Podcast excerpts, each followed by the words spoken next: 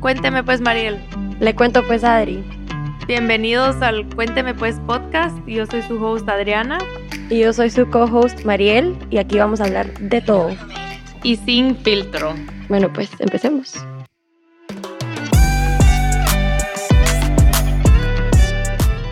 Hola, hola, aquí estamos de regreso y en el episodio de hoy tenemos a Gloria Álvarez.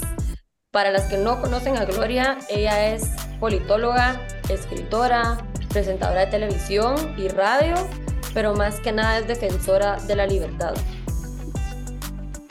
Y la verdad es que no lo planeamos para estas fechas, solo fue como un poco coincidencia con todo lo que está pasando en el mundo, pero em, creo que es importante que nosotras recalquemos parte de nuestro propósito del podcast. O sea, nuestro propósito es traer a gente de la que podamos aprender, de la que pueda como challenge nuestras opiniones y más que nada que podamos traer a gente que no necesariamente piensa igual que nosotras. Em, yo creo que eso es súper importante más hoy en día en un mundo tan dividido.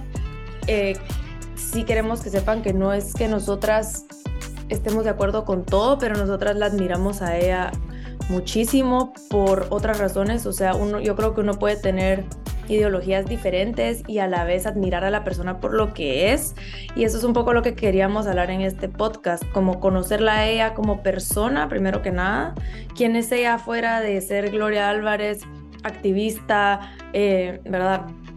Y en el mundo político. Y también entender un poco su punto de vista y creo que dijo muchas cosas con las que razonamos, algunas no tanto, pero en verdad me encantó overall la conversación y... Y a mí, a mí me fascinó hablar con Gloria, honestamente. Sí. Eh, es alguien que desde que nosotras empezamos el podcast siempre la tuvimos en lista de como ojalá podamos entrevistarla, podamos tener la, oportunidad y el honor, que realmente fue un honor, porque la admiramos mucho porque es alguien que a pesar de todas las piedras que le siguen tirando y que le tiran siempre, es alguien que no sea por vencida. Y es, creo que es una mujer que es bastante valiente, em, dice las cosas con convicción y con fundamento, no solo las dice por opinión. Sí, 100%. Y deberíamos de ser todos un poco más como ella en el sentido de lo no tener miedo y lo que queremos alcanzar lo hacemos sin miedo. Y a mí, honestamente, me fascinó hablar con Gloria.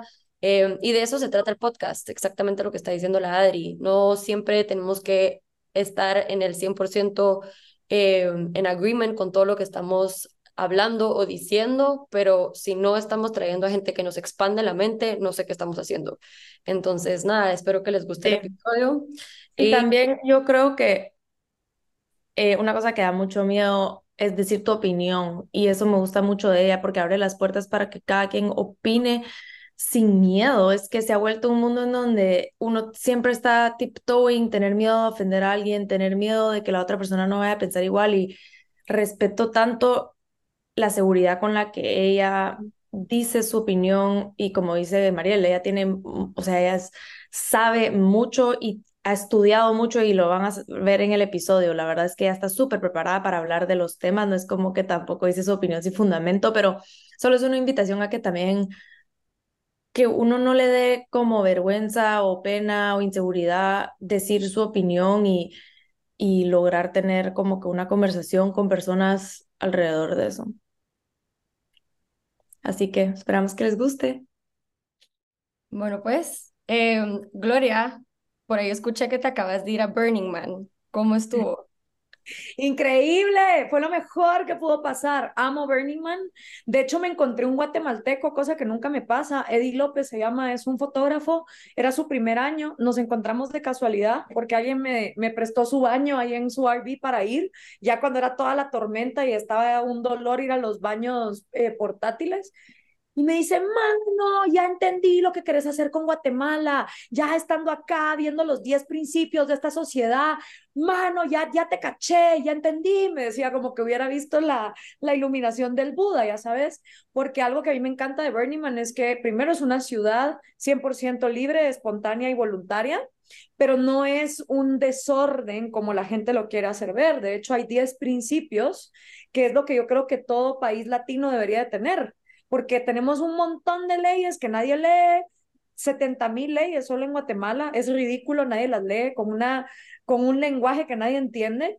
Y en cambio yo veo una sociedad funcionar eh, por 10 días con 10 principios que son eh, radical self-expression, expresarte de la manera más radical que puedas sin que nadie te moleste, vistiéndote como te dé la gana, este, expresándote como tú quieras.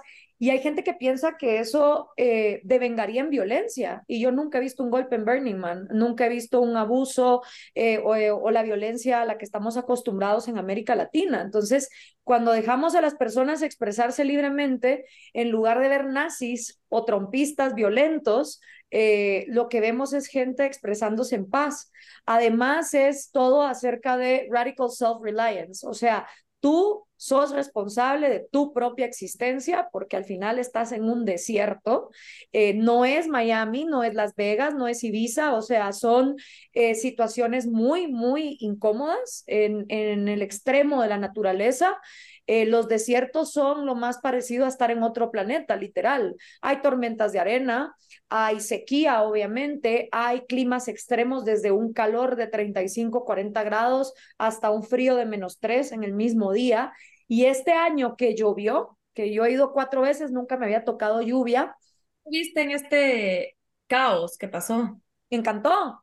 O sea, aparte como, o sea, viniendo de Guate, de hacer radio, de ayudar en el Mich, en el Stan, en las tormentas tropicales, en las erupciones volcánicas, en los terremotos que ha habido en Guate, pues mano, para mí fue como, ok, we got this. O sea, venimos de gente que eh, solo tenía cavernas, venimos de gente que sobrevivió guerras, estamos en el siglo XXI, mucha, tenemos comida, tenemos agua, pero sí he de decir que mi camp, Land of Monkey, éramos 53 individuos realmente viviendo estos principios de expresión, de responsabilidad, de inclusión, de, de, de, no dejar basura por ningún lado, que ese es otro gran principio de Burning Man, tú sos responsable de todo lo que llevas al desierto y te lo tenés que regresar. Hubo un momento en mi camp donde todos obviamente hicimos, nomás empezó a llover y se volvió ese fanguero, porque hay que entender que Burning Man no es lodo, era un lago. Entonces la arcilla que se genera produce un tipo de cemento donde no te puedes mover no te puedes mover con bicis, no te puedes mover con carros. La gente necia que quiso salir como que era el Titanic, pues obviamente se quedó atorada, ¿verdad? Y entre 80 mil almas hubo de todo. Hubo un muerto, obviamente. Eh, siempre se muere gente en Burning Man, como en cualquier ciudad, en una semana, o sea, pasa. Pero de mi campo estoy súper orgullosa porque somos 15 nacionalidades, brasileños, polacos, mexicanos, eh, estadounidenses, ¿qué más había? Australianos. Y hubo un momento donde todos dijimos, ¿quién no tiene el emotional bandwidth para lidiar con esto? ¿Quién de verdad se siente como que abrumado? Porque obviamente uno como latino está acostumbrado a que las cosas no funcionen, ¿va? Pero hay Mara que es más, no, todo tiene que ser como yo creía. Si alguien de verdad necesita emotional support, levanten la mano. Nadie la levantó. Y después dijimos, who has more emotional bandwidth? ¿Quién puede venir y darle a los demás un abrazo, estar para escuchar? Y todo mi campamento levantó la mano. Y ese momento fue hermoso, ¿me entendés? Fue así de que, sí, mucha, we got this.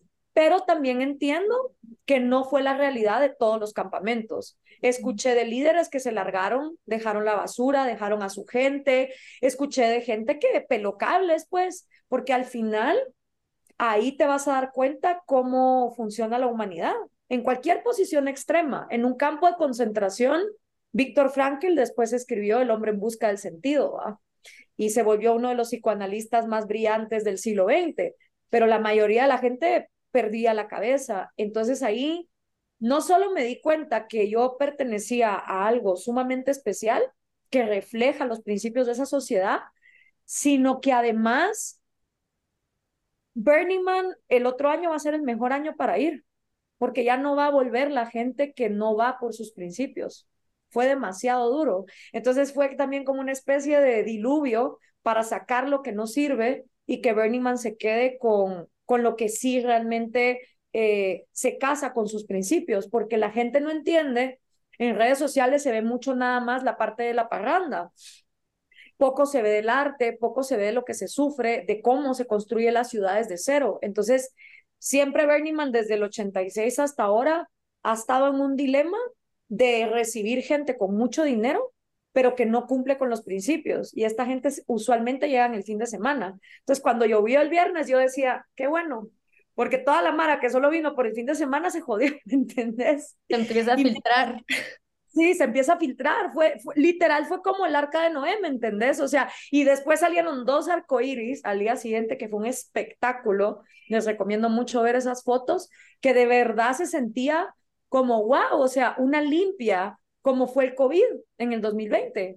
Una limpia, no solo por la gente que murió, o sea, yo perdí a mi papá en la pandemia, pero la gente que tuvo que limpiarse la manera en que vivía y regresar. Entonces fue como una mini pandemia en una sociedad que yo creo promete muchas cosas buenas para, para el mundo, porque mm, habla de que el arte no tiene por qué estar encerrado para valer, sino que tú en Burning Man ves unas obras de arte maravillosas, unas esculturas y la gente participa. Hay gente de todas las edades. Eh, por una ah, que yo vi el otro día en el aeropuerto, me la encontré en el colegio y me dijo, sí, que yo fui y exhibí mi, su escultura en Burning Man. Y yo, wow, ¿qué? Y me dijo que desde años tuve que recaudar fondos porque también le tenía que pagar como que toda la, pues, la entrada y todo a todos los que lo ayudan a construir. O sea, es un, es un mundo. Sí, Burning Man solo te da la mitad cuando ya acepta tu proyecto y tú te encargas de la otra mitad. Eso lo hace Burning Man para que tú como artista busques tu propio valor. Sí, para que tú como artista pues busques tu propio valor y no solo la, porque además también se podría volver un club de amigos, ¿verdad? Donde entonces Burning Man solo le da todo el dinero a quien, a quien ellos quieren. Entonces sí, yo lo recomiendo muchísimo. Es como ir a visitar otro planeta, un planeta donde es posible, o sea, yo la primera vez que fui en 2018 dije de aquí soy, pues, o sea, todas las veces que me dijeron estás loca, no, no te adaptas, no sos, porque nunca fui, o sea, vengo de tres diferentes culturas, me, me he mudado, he vivido en siete países y en todas partes me siento cómoda agarrando lo que creo que sirve, que es la libertad, y oponiéndome a lo que creo que no sirve, ¿verdad? Entonces, cuando llegué a Burning Man fue como, sí, es, posible vivir en libertad, vivirse expresando en un lugar donde hay arte, hay sexo, hay niños, hay música, hay talleres de todo tipo, desde inteligencia emocional hasta charlas TED, hasta hablemos del universo. o sea, de verdad. Un festival de música, eso pensaba yo. Yo también. sí, Sí, la gente lo ve como un Tomorrowland, como un Ultra, como un Coachella, luego llega y a la primera tormenta de arena es como, ¿y qué es esto? Pero no, es más que eso, es de hecho una ciudad hecha eh, por 10 días que se construye y luego se destruye por completo, representando que nada es permanente en la vida y te encontrás de todo, o sea, más de 30 mil perdón, más de 3.000 campamentos con 80.000 personas ofreciendo de todo. Mi campamento, por ejemplo, ofrece charlas. Hemos dado charlas de cómo los principios de Burning Man se pueden adecuar al, al VIH, cómo los principios de Burning Man se eh, comparan con el libertarianismo. Este año tuvimos la presentación de un libro precioso de 30 años del arte de Burning Man. Damos té, damos eh, ice coffee, hay campamentos que se dedican a dar charlas de em, psicodélicos, de, hay yoga, hay masajes, hay eh, campamentos para niños, o sea, es, es de verdad mucho más que un festival y lastimosamente las noticias solo agarraron a la gente que no pudo con los principios de Burning Man, ¿verdad? Eh, bueno, a unos amigos míos, menos mal, Reforma, el, el medio Reforma los entrevistó, como tres mexicanos sobreviven Burning Man. Y creo que eso es bueno, rescatar a la gente que sí lo hizo bien y que el otro año, aunque llueva, creo que no van a darse el gusto de, de, de destruir el festival o la ciudad y todo lo que es, porque ya no va a volver la gente que, que, que paniqueó. ¿va? Y que está ahí por el show, pero qué lindo, yo nunca había escuchado a alguien hablar de Burning Man así, porque también tenía la, la misma, mis, o sea, misconception que tiene la Adri, que era como un festival de música y arte, pero de lo que tú estás diciendo suena mucho como que de mucho de la libre expresión, pero bajo los principios se crea una comunidad muy linda. Sí, totalmente. Fíjate que En mayo, cuando fuimos con mi campamento a limpiar, porque tenemos que limpiar todo para prepararlo para este año, eh, estaba yo desayunando en el hotel y había una señora humilde de Aguascalientes, de, pues, que se fue de México cruzando la frontera de manera ilegal. Y me dice, ay, ¿y qué estás haciendo acá? Me dice, sos argentina porque hablas de vos. Y yo, no, soy de Guatemala. Le digo, ay, ¿y a qué viniste a Reno? Y le dije, no, vine a Burning Man. ¿Y tú vas a Burning Man? Me dijo yo, sí. Ay, pero y esas cosas no son del demonio. Ese festival ahí donde queman y las mujeres andan en pelota. Y le dije, sí, hay muchas mujeres toples, le dije. Pero te voy a decir una cosa, le dije. Eh, la agresión física, las violaciones sexuales, la misoginia que uno vive en las calles de Latinoamérica, cruzándose de una cuadra a la siguiente, donde los albañiles te, te, te denigran y te humillan y te gritan, o eh, no sé, una mujer que no se siente cómoda, cómo se viste, porque la van a violar sexualmente. Eso no pasa en Burning Man, porque la mujer está libre expresándose porque sabe que nadie la va a venir a joder, porque ese es otro gran principio de Burning Man, el consent. Tú vas al baño, a los porta potties, tú estás caminando por la ciudad, vas en tu bici y por todos lados es yes means yes, no means no. Y unless it's a fuck yes, it's a no. Entonces, yo nunca en mi vida he visto un lugar donde haya más educación a lo que significa el consent en todos los sentidos, o sea, también con las drogas. Tú en Guatemala es típico en una sociedad que es alcohólica, eh, que en lugar de experimentar con sustancias que tal vez les podrían abrir un poco más el cerebro, eso ya está pasando un poquito más en Atitlán, en Antigua, en Guatemala todo es chupá vos, chupá, acabate la botella, y hay como esta presión a ser un alcohólico antes de la una, porque ya viene la ley seca.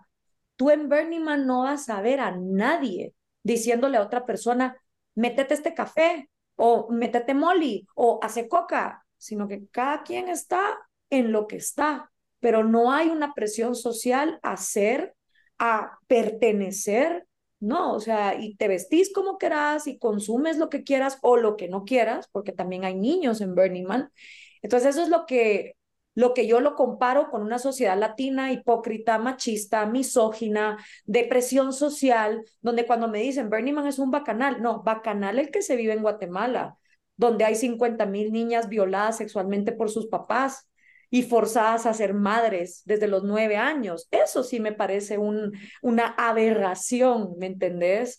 O me parece una aberración cómo hemos normalizado las guerras que es normal que un país le haga guerra a otro, ir a matar gente, eso lo deberíamos de tener catalogado como la sociopatía más enferma que puede haber. Deberíamos de tener psicólogos analizando lo anormal que es, cómo tenemos de interiorizado que el concepto de guerra y de bombas nucleares es normal, versus cosas como Burning Man, que su fundador también fue muy claro y dijo, nosotros no somos una contracultura, no solo estamos en contra de los lobbies gringos, del dinero falso, del consumismo superficial, no solo estamos en contra de eso, estamos proponiendo una nueva cultura donde tú sos un participante que sos parte del arte, sos parte de construir y destruir la ciudad, de llevarte tu basura, de pertenecer, de expresarte como querás.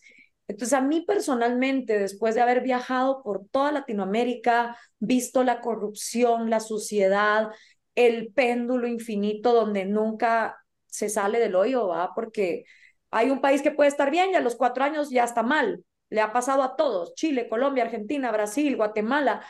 Entonces yo, yo venía como con esa desesperanza de decir, ¿y de qué sirve el trabajo que yo hago? Si al final la Mara siempre está necia.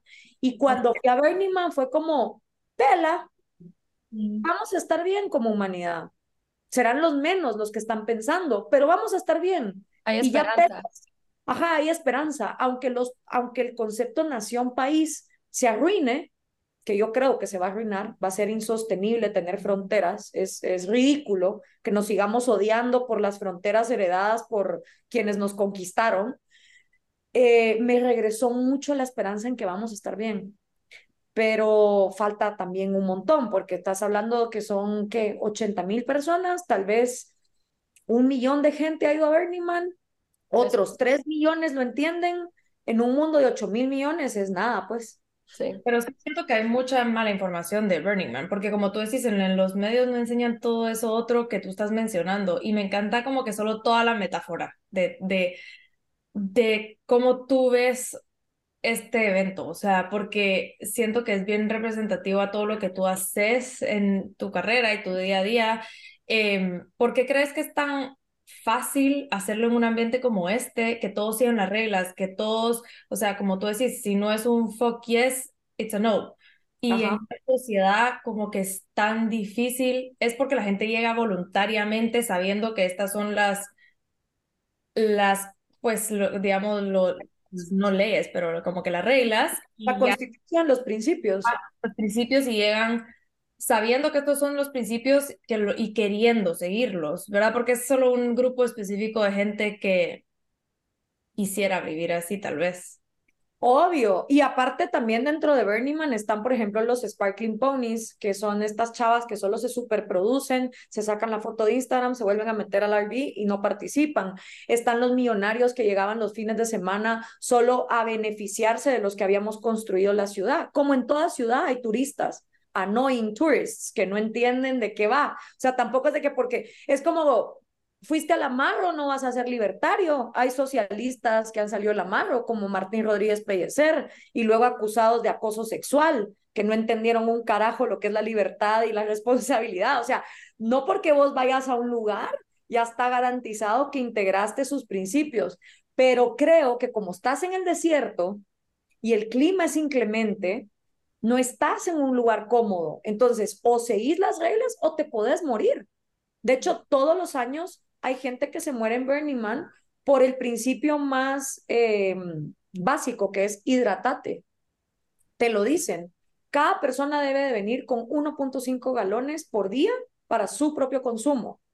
Hidratate. Entonces hay Mara que llega, se deslumbra con la fiesta, se le olvida hidratarse, van en la bici, paz, ¿me entendés? O sea, entonces es como, o, no podés estar en un ambiente donde ves que todo el mundo se está expresando libremente y vas a llegar con tu cartelito de Trump is my homeboy o Hitler is my homeboy, nadie te va a pelar.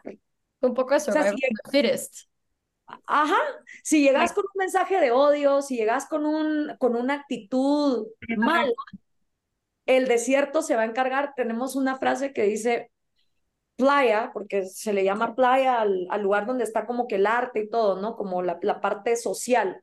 Dimos, playa doesn't give you what you want, playa gives you what you need. Y, y hay una cosa muy mágica que, que yo no creo que es magia, es solo física cuántica aplicada cuando los seres humanos ponen lo mejor de sí. Burning Man es un lugar donde pasan unas casualidades increíbles, donde todo lo que manifestas se te da, ¿verdad?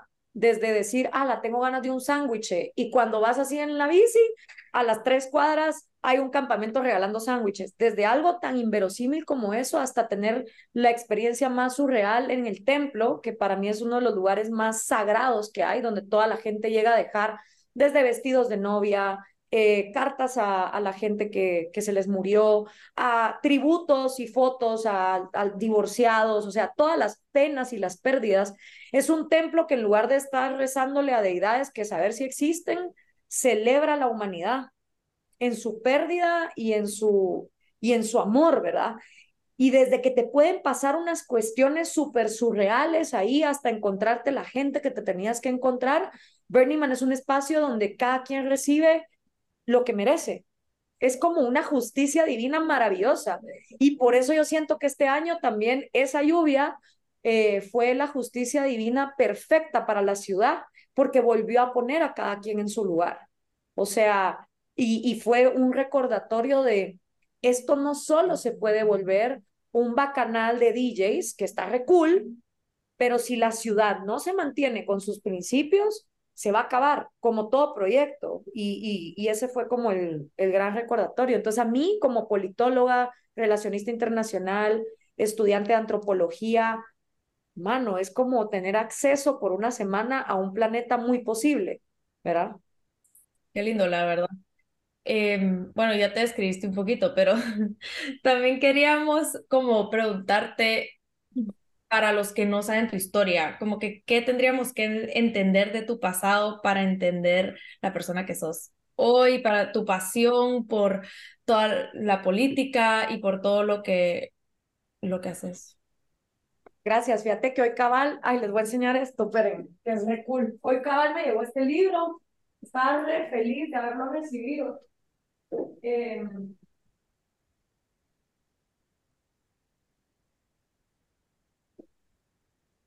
literal lo hicieron, hoy me llegó.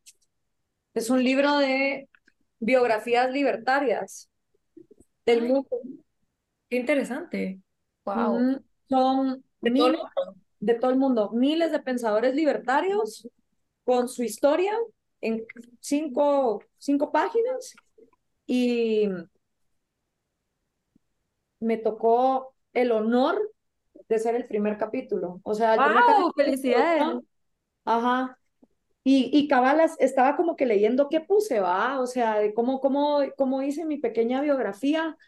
Em, ¿Qué tienen que saber de mí? Pues eh, pues lo que ya les dije, ¿va? vengo de una familia eh, víctima del comunismo por dos lados diferentes. Mi papá por Cuba y mis abuelos cubanos llegaron a Guatemala en el 60 huyendo de la dictadura. La mitad de mi familia se quedó en Cuba peleando con Castro. Del lado de mi mamá, mi abuelo húngaro escapó de los soviéticos eh, por Austria. O sea, si tuviera que contar solo la historia de cómo mis abuelos llegaron a Guatemala, nos tardamos tres horas. Y supongo que mis papás cuando se conocieron en los ochentas, tal vez como parte de la plática fue así de, ay, víctima del comunismo, sí, yo también, ah, la mano. Y eso ha de haber sido algo que los unió, ¿no? Entonces yo al crecer mucho con mis abuelos, teniendo ganas de ir a Cuba, sobre todo a Cuba, porque mi abuelo húngaro murió cuando yo tenía seis años, entonces no tuve mucho acceso a él. Eh, por esa misma curiosidad nata mía de que quiero conocer todas partes, creo que desde chiquita la traía, yo decía, pero vamos, y mi abuela me decía, no se puede. Y a mí no me entraba en la cabeza cómo yo no podía ir a de dónde venía mi papá. Era, o sea, para un niño, yo creo que los niños tienen las mentes más lógicas porque todavía los adultos no se las han Ajá. Entonces yo decía, pero ¿cómo no se va a poder ir? Y eso me llevó a un ¿por qué? ¿Por qué? ¿Por qué? En la edad del ¿por qué? a la vez que miraba una Guatemala sumamente injusta. Yo me acuerdo tener una amiguita indígena porque a la par de mi casa, de mis papás, ahí en la zona 11, en el Sonpopero, estaban construyendo como un condominio y ella, pues su papá trabajaba ahí y que yo me juntara con ella era mal visto. Y era como, ¿por qué? Aparte a mí me parecían de toda la vida súper chileros los colores típicos antes de que se pusieran de moda, ¿me entendés? Esto estoy hablando en los ochentas, donde era visto como mm, lo típico es pues sí, vas al mercado de San Felipe o vas a la antigua, pero no estaba trendeado internacionalmente. Y a mí desde chiquita todas esas cosas me fascinaban. O sea, yo ya no, no sé si por mi familia de todas partes o porque yo ya traía ese chip, a mí desde pequeña siempre me costó ver estas divisiones de la humanidad tontas, ridículas. Y como yo no tenía sentido de pertenencia, tampoco me sentía como orgullosa de ser una u otra cosa. Me gustaba ser un poco de todo, pero no en esa exclusión. Pero crecí como católica, me llevaron a colegios católicos, me mudé mucho de chiquita por el trabajo de mi papá, viví en Honduras, viví en El Salvador, eh, volví a Guatemala a los 17 años y eso en la mente de un niño te hace dos cosas. O te vuelves tímido, que le pasó mucho a mi hermano y víctima de bullying, o te defendes como podás. Entonces yo aprendía que, o sea, cambiar de colegio, entrar a un lugar nuevo y donde la gente iba a ser culera, defenderte, ¿me entendés? Entonces desde chiquita fue defender quién soy yo. ¿Por qué no me preguntes? Se me daba natural, era como, no, yo soy, o sea, déjame ser, esta como necesidad de, yo no te estoy diciendo cómo ser, pero solo déjame en paz. Entonces ya cuando me gradué, mi abuela me decía, deberías de ser abogada porque sos re buena defendiendo las causas así más indefendibles. Y no me gustaba derecho porque qué hueva derecho en Guate, pues, o sea, con todo mi respeto a mis abogados, qué hueva estar leyendo leyes detrás de una computadora, o sea, no. No es, o sea, te digo porque yo de chiquita miraba el Ligo Liblonda, así lo más tonto, pero yo decía, yo quiero ser como ella. Y mi mamá claro, chiquita me dijo, no es así, no vas a correr. No es así. Lo mismo aprendí yo, que a diferencia de los sistemas judiciales del common law inglés, donde vos sí vas a defender un caso con la racionalidad, el derecho positivo francés que nos heredó el nefasto sistema español con los códigos napoleónicos, todo es de ir a leer, a ver, ah, sí, porque la ley lo dice. Y por eso es que tenemos el sistema nefasto donde 98 crímenes quedan impunes, donde está el montón de documentos y nada pasa. O sea, en fin. Entonces yo fui a una feria de universidades, estaba el stand del amarro, yo no sabía nada, esto, todo esto lo cuento aquí en esta autobiografía, o sea, yo no entré al amarro porque, ay, sí, Hayek, gran libertarianismo, eso no era conocido. O sea, Libertópolis llevaba apenas tres años en, haciendo radio y yo no, o sea, no tenía conocimiento de eso. Y me dicen, mire, ¿y por qué no estudia relaciones internacionales? Y yo, ¿y eso qué es? ¿Con qué se come? Nunca había escuchado la carrera. Leí el pensum y era como filosofía, historia política de Occidente, historia de África, pensamiento europeo, pensamiento asiático. Y dije, esto es lo mío. O sea, esto es lo que voy a estudiar. Entonces llegué a mi casa y fue así de, voy a estudiar esto. Y mis papás de qué, ¿y qué? ¿Y ¿Dónde te ves? Yo no tengo ni idea ni sé para qué sirve esto. O sea, yo no sé si esto uno termina trabajando en la ONU o es azafata o que yo no sé, pero me encanta, o sea, quiero estudiar esto. esto es lo que yo quiero saber del mundo. Y empecé y me iba re bien en las clases, excepto las de mate, física, todas esas vainas, no las entendía hasta que ya leí gente mucho más adelante como Carl Sagan o entrevisté a Neil deGrasse Tyson, o sea, ahora soy una fan de la astrofísica, de la neurociencia, de la física, de la química, y aunque no lo entienda en las fórmulas, me parece fascinante cómo las galaxias se comportan igual que nuestras neuronas, o sea, ese, todo ese tema me tiene explotada la cabeza, pero primero fue más como estudiar historia, filosofía, y ahí estudiando la historia del Imperio Romano me doy cuenta que el catolicismo es el mayor bullshit y populismo de la historia de la humanidad y cómo el catolicismo aliado a este imperio acabó horriblemente con lo que creo tiene mucha sabiduría ancestral en varias culturas, sobre todo por plantas medicinales que me parecen mucho más eficientes para tratar depresión, obesidad, estrés postraumático, em, pensamientos suicidas, comportamientos obsesivo-compulsivos que la industria farmacéutica cooptada por los gobiernos, ¿no? O sea, empiezo a ver todo eso y digo, yo no quiero ser católica, yo no, no quiero pertenecer a esta institución anticiencia, machista, misógina, que ha tergiversado la historia a su conveniencia, igualito como las noticias tergiversaron ahorita lo de Bernie Man, y sí fue un cisma en mi casa, porque yo le dije a mi papá, yo no voy a ir a misa, porque éramos católicos de ir a misa todos los domingos y así religioso.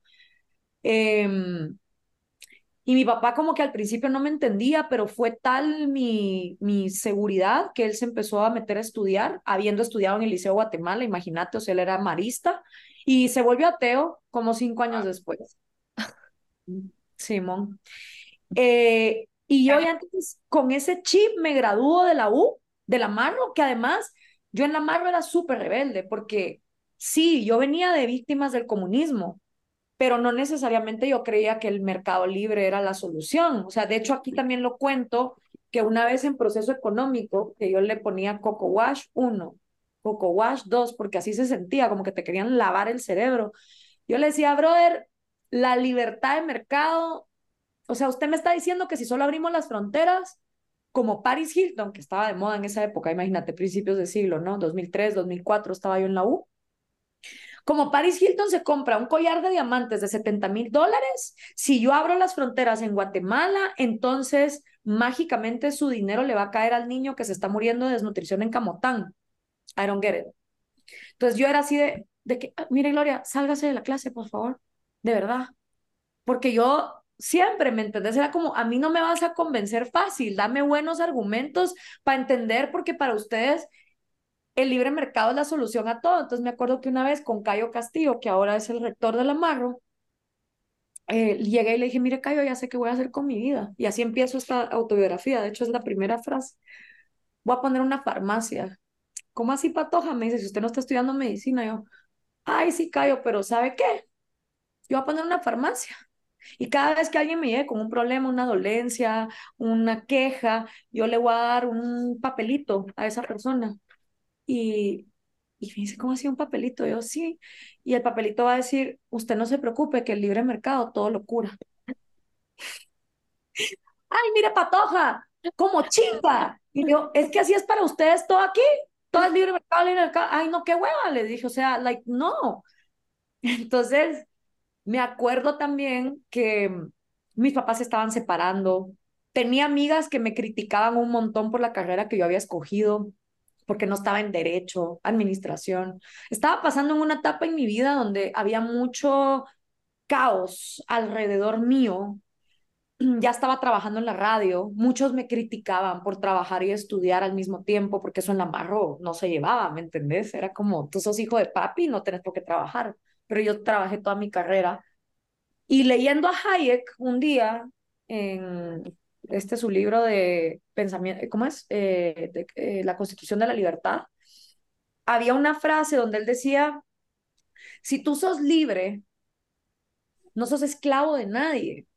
Es decir, si tú sos libre, todas las decisiones que vos tomes son tuyas. Y entonces no le debes cuentas a nadie, te vaya bien o te vaya mal, que es el Radical Self-Reliance de Bernie básicamente, va solo que muchos años antes.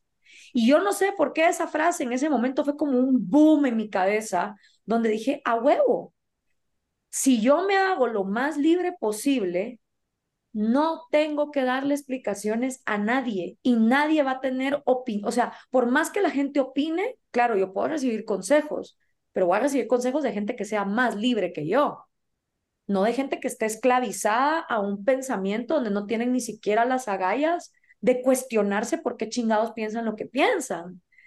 Y no sé cómo ese, esa frase me, me, me hizo clic, me liberó y dije, a huevo, la libertad, no, la libertad económica es la consecuencia de querer ser libre filosóficamente.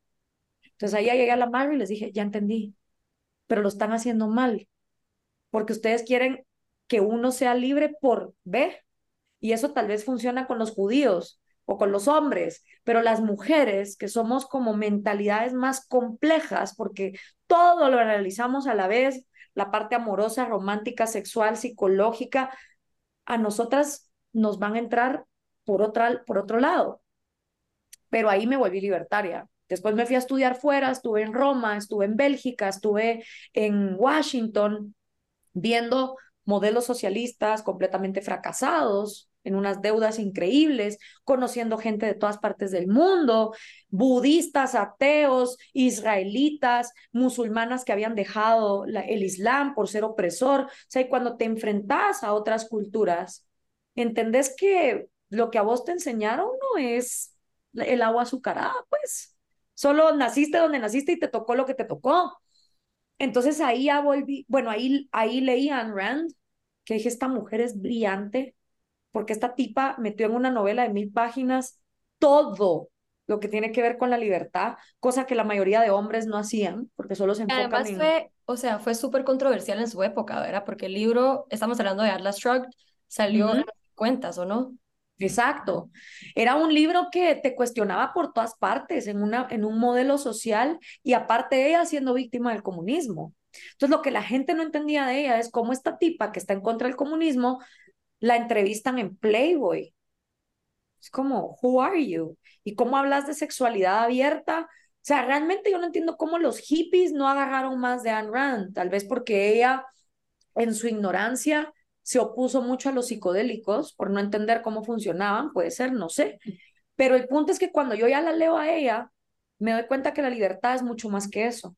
Y a la vez yo estaba estudiando para prepararme pues eso, eh, trabajar en la ONU, el Banco Mundial, el Fondo Monetario Internacional. O sea, yo me miraba moviendo cajas en África y vacunas y entonces volver a Guatemala y darle a los niños pobres y salvar al mundo.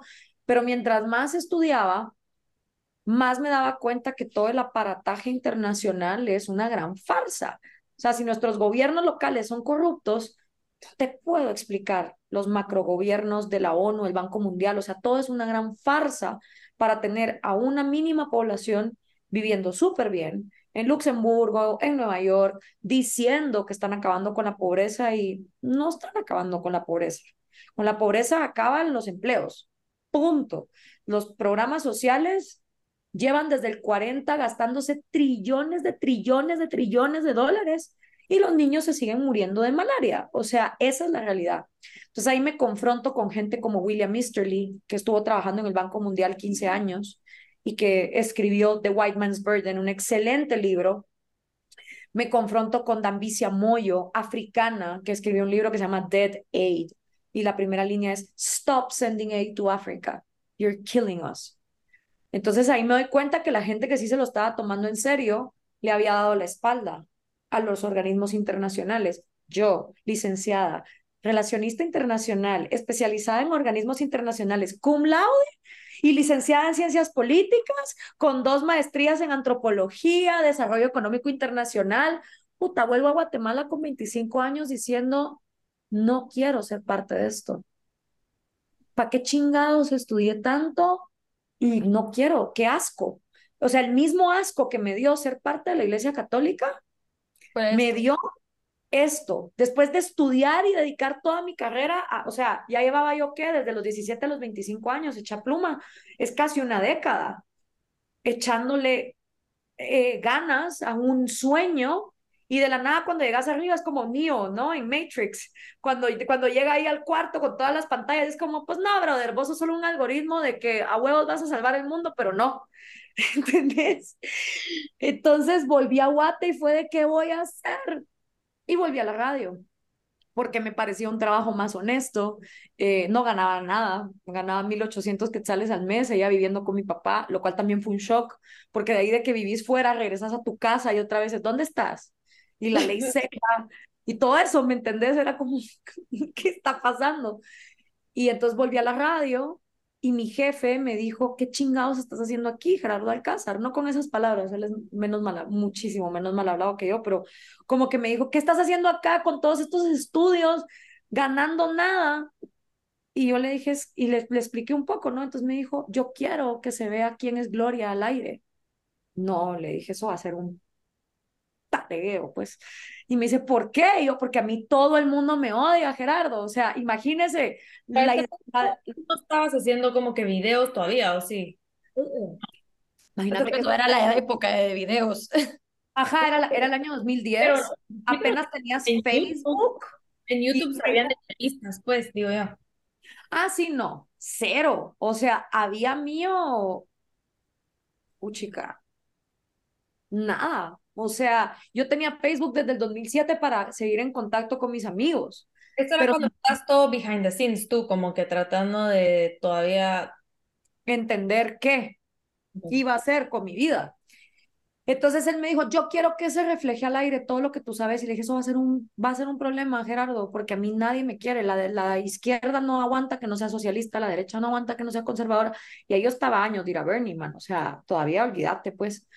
Pero ya mi alma venía así, ¿me entendés? O sea, ya yo era como era. Me dijo, no me importa, quiero que esto se vea al aire. Entonces yo dije, ok, me están mandando a vender libertarianismo en un país que odia la libertad. ¿Por dónde empiezo? Y a jóvenes, que todo les vale madres. y en la 949. En la 949. Que para los que no saben qué era la 949, era como la única radio que ponían la buena música en Guatemala, que era como decir el Y100 de Estados Unidos. Exacto si tú como locutor llegabas a la 949 era como, wow, estás en la mejor radio. Y yo estuve en los 40, en la Mega, antes de la 949, estuve en la red deportiva, después estuve en Libertópolis y te puedo decir que la mejor radio donde mejor me la pasé fue en 949 del 2010 al 12, que fue la época que yo tuve mi programa, Mañanas de Gloria se llamaba. Bueno, entonces me ponen el challenge de vender ideas de libertad en un país que odia la libertad a jóvenes que solo quieren oír chismes de artistas en una radio de música inglés, dale. Puta. Y dije, bueno, pues a la gente hay que venderle las cosas por donde a ellos les beneficie. Entonces yo era muy buena buscando becas, porque todo lo que yo estudié afuera fue con becas. Yo no soy de cuna de oro, mis papás no son eh, del CACIF, no tengo papás embajadores, eh, políticos, emprendedores. De hecho, mi abuelo en sus últimos años llegó a la quiebra después de que lo despidieron en Canal 7. Todo esto lo explico en un video que se llama Cuna de Oro. Y mi papá también después se fue a la quiebra y yo lo tenía que mantener. O sea, nosotros somos clase media de toda la vida, para que lo sepan, pues, porque en Guate creen que porque uno es canche ya uno caga oro. no, no es así. Pero como yo lo que sabía era buscarme becas y había logrado estudiar en el extranjero en las mejores universidades a través de becas, pues llegué un día al, programa y dije, miren mucha, el gobierno los quiere estúpidos. El gobierno no los va a educar, ¿ok? Entonces ustedes tienen dos opciones. O se quedan con la educación mediocre que hay en Guate, ¿verdad? Donde te dicen que tenés que ser un resentido social, un marxista, alabado el Che Guevara y esta, este resentimiento social del socialismo, o te vas a colegios privados donde te van a enseñar a ser un fresa caquero, racista y machista, ¿verdad? Y socialista también, porque las universidades privadas también enseñan socialismo en Guatemala. O te buscas becas en el extranjero y abrís un poco tu mente. Entonces, hoy les traigo una beca para estudiar publicidad en Australia, eh, arquitectura en España, eh, ingeniería en Italia, y me volví la locutora de las becas y el programa se disparó en rating y todo el mundo me mandaba por mensaje de texto la palabra beca. Yo hacía más pisto porque por cada mil mensajes de texto que te entraran, te daban 100 quetzales. Entonces había veces que yo ganaba mil veces más que los 1.800 pesos por mis mensajes de texto. Y obviamente mis compañeros era como, ¿cómo así? Porque ellos lo que vendían era, tengo a Kim Kardashian en bikini, mándame la palabra Kim y te la mando. Así era la radio antes, pues. Eso, se hacía en la radio. Con los mensajes de texto, 50-50, entonces tú mandabas, ¿no? Eh, contenido, mujeres en, pelota, chismes, el horóscopo, y yo empecé a dar becas. Y funcionó. Entonces también me, me, demostró a mí que el joven no es que fuera huevón o tarado, es que nadie los estaba tratando como tal vez personas que querían superarse. Y hoy por hoy todavía en la 949 hay locutores que ofrecen becas, o sea, eso se, eso se quedó como una tradición de ser la radio de mentes frescas, porque ya ser de mente fresca era que vos te cultivabas, te salías adelante, pensabas, ya no solo era la música, entonces muy cool. Y ese trabajo me llevó a otros. Me contrató Banco Industrial para que fuera su community manager, que yo era community, ¿qué? Y me dijeron, bueno, básicamente lo que estás diciendo en la radio queremos que esté en la fanpage del banco. Solo había fanpage en ese momento y Twitter medio empezaba. Entonces yo le hacía al banco como que los contenidos, lunes de salud, martes de ecología, miércoles de familia, jueves de amor, viernes de diversión. Entonces era como que lo que hablaba en la radio, meterlo ahí va. De ahí me contrató Tigo para ser su gerente de relaciones públicas. Ahí le di el gran poder al celular. Dije, o sea, olvídate un profesor, el celular es el profesor del siglo XXI. Eh, la gente que se eduque por su cuenta, una vez propuse una campaña que nunca salió que se llamaba ¿Qué estás aprendiendo contigo? Que era como Tigo, tú mismo, Tigo, tu celular. Nunca salió a la luz, pero la propuse. Me tocó todo el tema de mareros, extorsiones. O sea, yo era PR, pero no de la parte comercial, sino de la parte política económica. Entonces también miraba cómo el celular era usado para extorsionar, secuestrar, violar, toda esa parte dark, ¿verdad? Eh, y todos esos trabajos, sin yo saberlo, me estaban amoldando el cerebro a poder dar el discurso que después di en Zaragoza, eh, que fue el que me volvió viral. Entonces yo eso, A eso quería llegar, como cómo llegaste de ser locutora en la 949 a dar el speech que en cuestión de, si no me equivoco, era como tres días, un millón de views. Y me imagino que te cambió la vida. Me cambió la vida por completo, porque, ah, no, perdón, va, regresando a Tigo. Entonces yo estaba en Tigo y estaba trabajando y venían ya los clavos de Roxana Valdetti y Pérez Molina, los primeros casos de corrupción. Entonces empezó a haber conflicto dentro de la empresa porque como la gerente de PR estaba publicando, ah, esto es importante.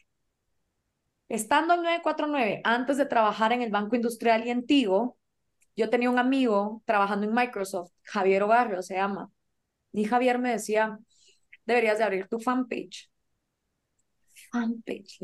Qué cosa más narcisista y egocéntrica. ¿Quién chingados tiene una fanpage? Eso perdón, pero para nosotras que no estábamos en la época de las fanpages, se hacía a través de Facebook. estábamos, solo estábamos en el colegio. Ajá. Era, era Facebook. Entonces tú hacías tu fanpage, aparte de tener tu perfil personal, que era el que yo tenía desde el 2007. Yo le dije, brother, no hay cosa más, o sea, no, ¿cómo va a tener una fan? ¿Quién putas va a ser mi fan? Le decía así. Y me dice, abrila, abrila y si para el final de la semana no tenés a nadie, pues pela. Pero ¿sabes qué pasa, Gloria? Que todos los días tú estás tres horas hablando al aire y el aire se lo lleva el viento. Todas las becas, toda la información, todos los libros que vos recomendás pueden vivir ahí 24 horas forever. Bueno, le dije, pues sí, pero me parece súper egocéntrico tener una fanpage. El cuate me la abrió porque yo no quería y me llamó un día. Visionario. 10 de agosto del 2010. ¿Ya te la abrí? Le digo así. Y en eso como que termina la semana y tenía 500 fans, porque claro, entonces me decía la gente como, eh, la beca que acabas de dar. Entonces yo empecé a hacer el experimento que en vez de mandárselos por, o sea, cuando les mandaba los mensajes de texto, les mandaba el link a mi fanpage y entonces yo ya ponía todas las becas en una cosa que se llamaba notas, que era como un note, así con todas. Entonces dije, claro, esto me está ahorrando tiempo porque en vez de que beca en Argentina, no, ya está toda la lista, entonces ya las puedo mandar la lista entera y que la Mara ya mire en qué se quiere meter, ¿me entendés? Entonces ya ponía yo como, hoy estrené tal canción o no sé qué, y le empecé a ver la utilidad. Al mes tenía como mil y pico de fans. El primer año tuve seis mil fans. Wow. Entonces, el, cuando ya estaba yo en Banco Industrial, estaba yo en Tigo y todo eso, yo ya tenía una fanpage, yo ya, y seguía y seguía en radio, entonces, para Tigo empezó a ser problema que yo hablara de la corrupción de Valdetti y de Pérez Molina, porque ¿cómo así que la gerente de PR de la empresa telefónica que necesita los permisos del gobierno, porque hello, seguimos con la mentalidad que el gobierno es el dueño de los recursos y tiene que dar permisos, esté hablando mal? Entonces, básicamente me renunciaron, lo cual fue lo mejor que me pudo pasar en la vida. Y en el momento que me renunciaron, eh, Rodrigo Arenas, que estaba en el MCN, que el MCN llevaba tres años detrás de mis huesos. Y cabal, o sea, es que dicho y hecho, yo se lo dije siempre a él, ustedes se van a querer volver un partido, se van a manchar y cuando se manchen, mi nombre se ve por la coladera. Entonces él llevaba detrás de mis huesos desde mis primeros programas en 949, cuando me renuncian de Tigo en 2013, lo llamo como la hija pródiga y le dije, va, ¿sabes qué? La iniciativa privada no se puede porque no te dan libertad de expresión. ¿Tú me vas a dar libertad de expresión? Sí, venite al MCN. Virgo, me voy al MCN, empezamos a hacer activismo, eh, cucarachas en el Congreso, las piñatas y todo ese rollo de las ratas, fumiguemos el Congreso y entregábamos las propuestas de ley y hacíamos un montón de bochinches cada vez que algo mal, malo pasaba, pero eran bochinches con cerebro, o sea, era como hacemos el escándalo, pero aquí está la propuesta de ley para cambiar esto. Y estando en ese trabajo es que me invitan a España porque ningún diputado eh, contestó de Guate, menos mal. Y era estos típicos, ajá, era estos, ajá, era estos típicos congresos donde van todos los políticos de todos los países. Yo era la única que no era política. Era como el embajador de no sé dónde, el diputado del Partido Verde de México, la diputada del Partido Colores en no sé dónde, ya sabes. Y tú, no, yo hago activismo y soy locutora de radio. ¿Y por qué estás aquí? Porque ningún político en mi país dijo que sí. Qué vergüenza. O sea, qué bien por ti, pero digo, como que qué vergüenza como país decir eso. Sí, porque en un congreso de solo tres días te pagaban nada más los viáticos, entonces supongo que a los diputados lo que les gusta es darse las tres semanas de farra, después irse a Ibiza, ya sabes, entonces no, no era rentable. Todo pagado. todo pagado, ajá. Total que estaba ahí y mm, hicimos muchos speeches, o sea, si ustedes se meten a ver el Parlamento Iberoamericano de la Juventud, Zaragoza, yo hablé como cinco veces en diferentes temas y ese específico speech, pues yo ni sabía que lo estaban, o sea, yo no sabía que lo iban a poner en YouTube, sabía que... ¿Tú lo escribiste? O sea, ¿tú te preparaste para dar ese speech o cómo fue eso? No, antes que yo hablara, habla un cubano, que también lo puedes buscar, habla un venezolano, y obviamente eso me tocó la vena porque pues mi sangre y diciendo, es que cómo es posible que nadie hace nada ante lo que está pasando en Cuba y en Venezuela, que no sé qué, porque esos, esos sí eran chavos víctimas de, de estas dictaduras. Entonces yo los estaba oyendo y pues ya con el entrenamiento de la radio que vos agarrás y haces como bullet points, fue como que dije, pa, pa, pa, pa, pa, pedí la palabra, bueno, desmantelemos el populismo con tecnología porque está pasando eso. O sea, a mí me preguntas me parece súper bla lo que yo dije, ¿me entiendes? De hecho, he hablado con gente que sabe de viralización y me dice, tu video no tenía nada para hacerse viral. Es largo, no tiene subtítulos, no tiene musiquita, no tiene muñequitos. Eh, también es tu carácter, como que tú sonas tan confident en tus videos. O sea, siento que eso tiene mucho que ver porque cualquiera puede decir lo que quieran decir y puede que alguien diga algo más importante, pero si no lo estás diciendo con convicción, ¿sabes? No llamas la atención. Y yo siento que eso tenés tú, como que la convicción que todos paran a verte hablar, como que eso, eso que traes que tenés tanta como pasión por el tema y sabes lo que estás haciendo y sabes. Sí, y para decirte que yo, o sea, creo que había escuchado tu nombre, te estoy diciendo, yo haber tenido 19 años en este punto de la vida, pues, y una, mi esposo es venezolano y pues, pues ya éramos como que nos conocíamos en ese entonces en la U y uno de sus mejores amigos también venezolano, me acuerdo perfectamente, estamos en la sala de mi, o sea, del apartamento en la U y me dice, usted son de Guatemala, yo soy fan número uno de Gloria Álvarez, es que usted no entiende, yo la amo, yo me quiero casar con ella. o sea, para decirte que a, les llegó a ellos ese video viral y fue como, les tocó también una vena, fue como, no puedo creer que está diciendo ella que tiene tanta lógica y por qué estamos viviendo en esto y por ende nos tenemos que salir de nuestro país. Sí, sí, cuando los venezolanos llegan y me dicen, por ti me salí de mi país, eh, porque eh, a mí me, me toca mucho porque es bien frustrante porque es lo que mis abuelos me contaban de Cuba. ¿Me entendés? Entonces es como ver la misma fucking historia dos veces y gente que te diga, yo me quería quedar en Caracas porque yo me sentía culpable de lo que estaba pasando y por un video tuyo me di cuenta que no, que yo valgo como individuo y que yo merecía una mejor vida y a mí, ahora mis abuelos están allá, pero yo me vine a vivir a Argentina. Eso, eso llora sangre, ¿me entendés? Y cuando ves esos casos específicos o indígenas guatemaltecos que, fíjate que tú me cambiaste la vida porque por la beca que dijiste de España yo me fui y aunque la gente se burlaba de mis trajes típicos, a mí no me importaba, yo iba a la universidad o chavitas que me decían, ala, gracias a ti entendí cómo funciona mi cuerpo y que la menstruación y cuándo me embarazo y cuándo no, y entonces en vez de tener cinco hijos, solo voy a tener uno. Cuando vos oís esas historias, decís, pela que los países se vayan, en teoría, eh, eh, a la ruina porque estás contribuyendo a las vidas y muy poca gente lo entiende. O sea, cuando yo crecí, yo pensé que a todo el mundo le enseñaban de comunismo. Yo también. Yo también, y tú sabes que, bueno, también yo tengo descendencia cubana. Mi bisabuela de parte de paterna era, nació en Cuba, se, se fue de Cuba por pues todo por lo que pasó. Y mi abuelo de parte de mamá toda la vida me ha hablado de lo mal que es el comunismo y que siempre falla, que es anti el, o sea, anti la naturaleza humana, entonces, a mí me cuesta mucho, y yo siempre se lo digo a mi esposo que es venezolano, que ahora estamos viviendo en Guatemala, o sea, también importado, y le digo, yo no, yo no sé si yo soy tonta o si yo solo no tengo visibilidad a cómo piensa la otra gente. ¿Por qué seguimos cayendo en esto? No me explico, como que yo no entiendo.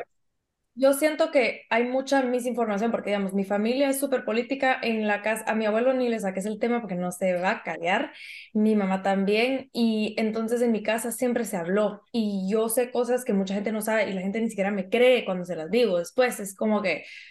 Y, yo siento que mucha gente solo no habla de política y en nuestra sociedad es mucho como de, ¿por quién van a votar? Ah, va, sí, ¿verdad? Va. Y siento como que no hay información pero eso, a eso venía yo con, te iba a preguntar, porque tú mucho lo que has hecho es educar del comunismo, o sea, al, o sea en vez de también, obviamente, como que promueves em, el libertarismo, así se dice, libertarismo. Libertarismo, libertarianismo, cualquiera. Pero me encanta que tú como que explicas también el comunismo y de dónde viene y porque siento que a veces, bueno, y también a veces el comunismo está como que eh, un poco como masked en otros nombres, ¿verdad? Y ahorita también lo mismo con el socialismo y lo mismo la izquierda y todo como que ahí nadie sabe muy como que la diferencia. Y entonces, digamos, ahorita hay mucho de como que no, pero es que no es lo mismo, no nos va a pasar como en Cuba y Venezuela. Nosotros, Mariel y yo vivíamos en Miami, hablamos con venezolanos todo el día y saben, o sea, hemos escuchado las historias first hand de como que lo que les ha pasado. Y siento que es mucho, la gente ni siquiera mucho sabe diferenciar no. entre todo, ¿sabes? No, y es, y es cabal, o sea, a mí mucha gente adulta me decía, es que ¿por qué el joven no entiende? yo, les explicaste, porque mis abuelos eran horas explicándome, pero ya cuando los abuelos no hablan con los nietos y los jóvenes crecen creyendo que el wifi vino de los árboles, ¿me entendés? Es muy difícil, pero toda la humanidad ha tenido sufrimientos, no solo es Cuba, o sea, los judíos hacen un excelente trabajo en esto, porque es como, no vamos a olvidar que hubo un holocausto y son necios hasta que... Ahora les va a reír. ¿Cuántas películas y cuántas babosadas? Pero ok, no se les va a olvidar. Ahora, también cuando ves en Israel cómo están tratando a la Mara, es como, mm, ¿no creen que, se le, que están haciendo un poco copy-paste de lo que a ustedes les pasó? Esa es conversación para después. Pero lo que voy es, no puedes pretender que las nuevas generaciones sean sabias si nadie les explicó. Y también cómo se va destruyendo el tejido familiar, porque esa es otra cosa que hace el socialismo, te hace creer que tus ancianos y tus niños son responsabilidad del Estado. Entonces ya no están los abuelos en la casa, los mandan a un home o los avientan en cualquier lado o la pensión. Entonces ya los abuelos no están para hablar con los nietos, que son usualmente los que tienen más tiempo libre, mientras la clase media está produciendo. Entonces, ¿de dónde yo mamé lo que mamé de mis abuelos? Eso no me hizo libertaria. Ojo, eso también es verdad. Una cosa es ser anticomunista y oponerte a esos regímenes, otra cosa es amar la libertad porque yo seguía pensando que si tan solo tuviéramos un buen gobierno, que no fuera el malo de Fidel, entonces el socialismo puede funcionar. Hasta que entré en la Marro, hasta que vi cómo funcionaban de nefasto los países socialistas en Europa, el despilfarro del foreign aid, y dije, no, no, no, no, no, o sea, esto no es de que venga el bueno, el Mesías, ¿verdad? Como ahora Arevalo, el Mesías, Dios guarde, hables mal del tipo porque te cae el troll center, te disminuyen las redes sociales, o sea, ahorita mis TikToks no están pasando de 10 mil vistas, cuando durante la campaña llegaban a 3 millones de vistas. Ese también es parte del problema. Los medios están tan controlados y solo manejan un mensaje con una agenda.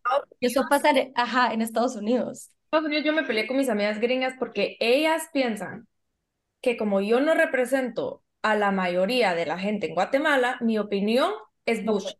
Claro. Entonces, yo así como que, ¿cómo me vas a decir a mí que yo no sé lo que estoy hablando?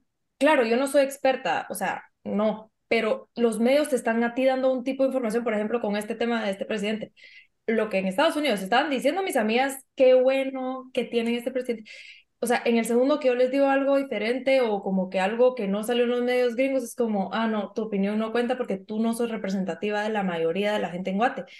Y en verdad, entonces ya me peleé con ellas por política 80 veces, pero por eso ya dije, ya no vamos a hablar de esto, pero siento que los medios te confunden.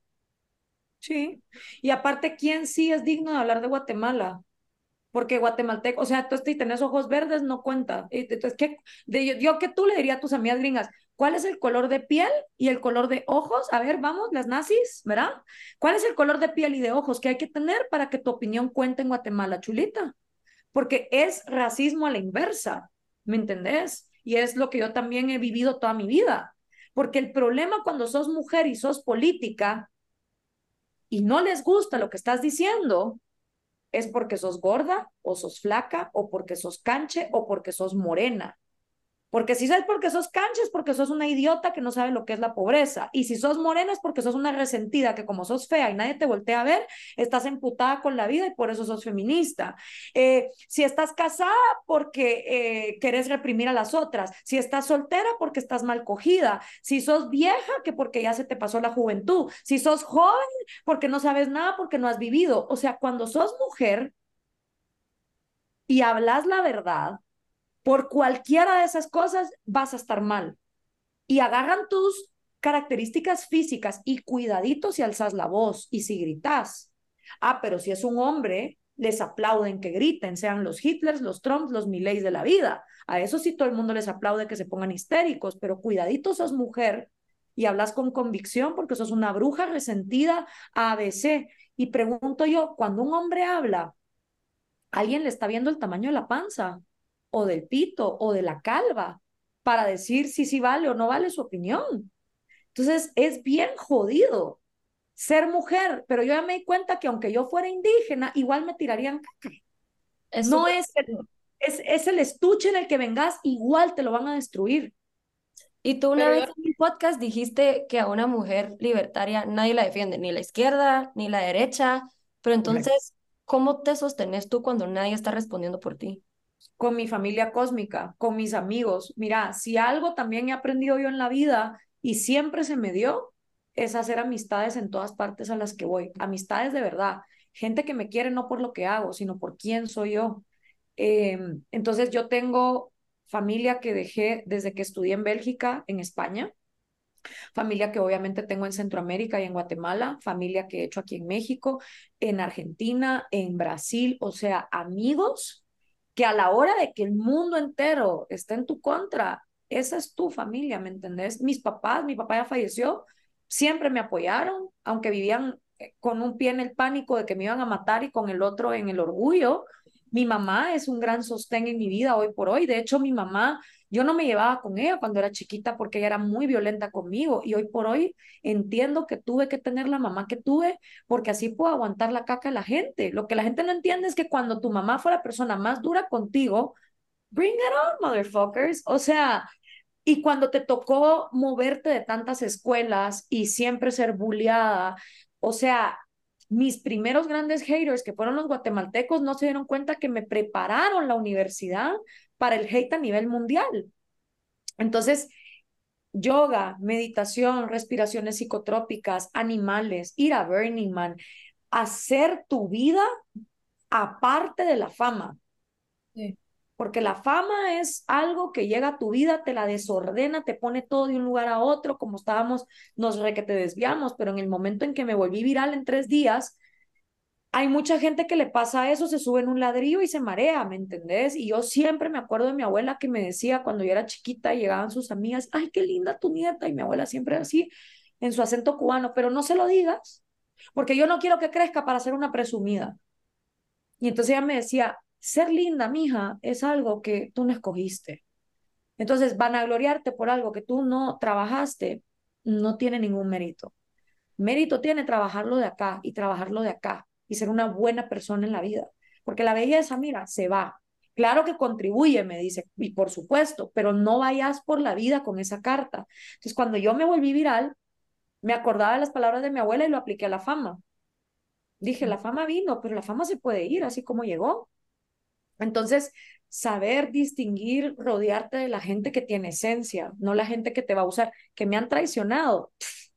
hasta por donde no, ¿me entendés? Mi mejor amigo del colegio me dio una turbo estafada con un apartamento después de 20 años de amistad, estar yo para su, la muerte de su mamá, de su papá, él de la mía, o sea, gente que vos decís hermana, ¿me entendés? Claro que me han traicionado, pero así es la vida y es aprender a escoger los verdaderos amigos, como ahora en México, que tengo una familia de amigos maravillosa que en el momento que mi papá falleció, estando yo lejos, fueron mis ojos, fueron mis oídos para yo poder entrar por Tapachula, Guate, en plena pandemia. Y eso lo valoras. O sea, si tú me decís a mí, ¿cuál es tu más grande tesoro? Mis amigos, sin duda. Quítame lo que querás, ¿me entendés? Pero no me quites a, a mis amigos, porque si tenés buenas conexiones, y eso es lo que la gente también no entiende cuando me ve, una mujer no solo se realiza por tener al marido y a los hijos, lo que nos hace seres humanos es tener comunidad y tener familia. Si esa familia viene en la presentación de amigos homosexuales, gente en el extranjero, eh, mujeres que tampoco están casadas, fuck it, esa es mi familia, ¿me entendés? Es tu familia escogida. Es mi familia escogida, entonces yo he sido muy buena para eso. Y siempre se los digo a los chavos que quieren meterse a defender la libertad, nadie los va a defender. Y si ustedes no están bien arraigados en su inteligencia emocional, no se trabajan, no tienen una vida fuera de esto, porque esa es la otra. muchos patojitos libertarios de Twitter creen que se pueden poner a recetarle libertad al resto cuando ni siquiera se han independizado los papás. Y no saben lo que es ser libre y lo ven como una moda y la libertad se vive. Y creo que eso es lo que molesta, porque cuando hay alguien que es libre, te obliga a confrontar si tú también lo eres, ¿no? Entonces, y, y no, porque entonces ustedes quieren acabar con las iglesias. No, yo nunca me he ido a parar en la iglesia de nadie con una pistola a impedir que le reces a quien tú querás. Lo que sí he hecho es irme a parar al Congreso de Guatemala cuando los racistas y xenófobos y machistas y homofóbicos querían pasar la 5272, donde básicamente se legalizaba que vos pudieras acabar con los negocios de gente homosexual en Guatemala que sí paga impuestos. Ahí sí me vas a ver a mí defender pero yo no me voy a meter con el culto de nadie, ni mucho menos. Pero volviendo a tu pregunta, mucho trabajo personal. Y lo otro, yo tuve la ventaja de volverme famosa a los 29 años. Yo ya estaba hecha, ¿me entendés? Ahora, las patojas que a los 13 años empiezan a compararse hoy por hoy en TikTok y en Instagram con los filtros de la belleza, del cuerpo, de hay que ser así. No, esa vaina no También es algo que Ayn Rand hablaba en Atlas Shrugged, era el amor propio y la importancia del amor propio. Exacto. Y que ahora es muy difícil tenerlo porque de verdad hay mucha superficialidad, entonces también la naturaleza, para mí también la naturaleza es básica, o sea, yo tengo el lado de Atitlán tatuado porque es un polo energético donde me he ido a refugiar con duros trancazos de la vida, escogiendo o sea, yo, yo, yo soy muy creyente de que la medicina es lo que hagas todos los días con tu cuerpo, eh, no tanto el sistema de seguro social que haya o no haya en tu país. La gente ve la medicina como algo cuando ya es demasiado tarde y yo no, o sea, yo voy a terapia, yo hago respiraciones psicotrópicas, yo hago hielos de Wim Hof, em, hago retiros de silencio, hago hikings, eh, he, experimentado con plantas medicinales, todo lo que me ha hecho acercarme a la conciencia universal, bienvenido sea. Y lo que pasa es que conforme más hago eso, más me doy cuenta de que las religiones, los nacionalismos, los machismos, los racismos nos dividen y nos hacen odiarnos. Entonces, lo que la gente no entiende es que mi aversión a los gobiernos y a las instituciones es como consecuencia de amar la libertad, no de odiarlos a ellos. Y es, es, es yuca. Imagínate, yo llevo toda una vida tratando de hacerme explicar y la mayoría de la gente no me entiende. Y tiene concepciones de quién soy yo que no, que ni siquiera son las verdaderas. Yo siento que también hay mucho miedo, miedo como que a cambiar, miedo a cuestionar, miedo a cambiar tu opinión. Y yo vi un TikTok que tú hiciste de, que era un clip de una entrevista que dijiste también que mucha gente le tiene miedo a la libertad. Puedes hablar un poquito de eso, porque eh, tú hablas mucho de la libertad y yo creo que, pues, en términos generales todos sabemos a qué te... O sea, a la hora de, cuando tú decís, la gente le tiene miedo a la libertad, o sea, ¿qué te referís con eso? Es que la libertad, como se los explicaba cuando Hayek me dio esta iluminación, es eh, tú hacerte cargo de tu propia vida. Y tú hacerte cargo de tu propia vida es tú te pagas tus cuentas, tú mantienes a tus hijos, tú te haces cargo de tus ancianos cuando se vayan de este mundo. Yo estuve para la muerte de mi abuela, por ejemplo, la muerte de mi mascota. Ser libre es ser jodido, o sea, ser libre implica sufrir, fracasar, intentar, perder, pero tus éxitos son tus éxitos y tus, y tus fracasos son tuyos no se los depositas a la sociedad para que los eh, para que mire qué hace a través de impuestos robándole a otros. Eso es lo que la gente no entiende. Pero ser libre es ser responsable y, responsabilidad es la habilidad que tenemos para responder ante los retos que la vida nos arroja. Porque la vida se trata de retos y no importa si tenés o no dinero en tu billetera te van a tocar muertes, traiciones, rechazos, fracasos, humillaciones, dolores. Entonces, lo que la libertad te ofrece es que tú haces tu propio camino, tú sos tu propio arquitecto.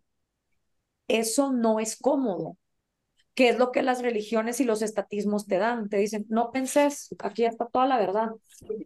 Y cuando lees la Biblia, como yo lo hice, es como, espérate, pero aquí por un lado dice que pongas una, eh, pongas el cachete cuando para que te den otra cachetada y te humilles y tres páginas después me está diciendo que ojo por ojo. Y cuando... Igual o sea, te promete cosas, pero a la hora de la hora no muy les importa tú, o sea, tú individualmente no les importas. Tú no les importas, tú solo sos un peón más para que la maquinita siga. Entonces, por eso es que los psicodélicos se han prohibido, porque todas las experiencias psicodélicas llevan a la gente cuando vuelve a decir, yo no me voy a ir a una guerra a matar gente inocente porque un presidente lo dice. Yo no voy a hacer el daño de una manera ridícula solo porque me dicen que mi religión es la verdadera y voy a tener 70 vírgenes en el cielo. Por eso es que para estas instituciones que les gusta controlar masas, es tan peligrosa la libertad. La libertad en toda su esencia, porque no es la libertad económica de que puedas ir a comprar a Sara o a Bershka o a, o a la competencia. Esa es la libertad económica que para mí, como les digo, es, ay Dios, la última, el último bastión. Porque cuando no hay que comer, pues no hay tiempo para andar filosofando.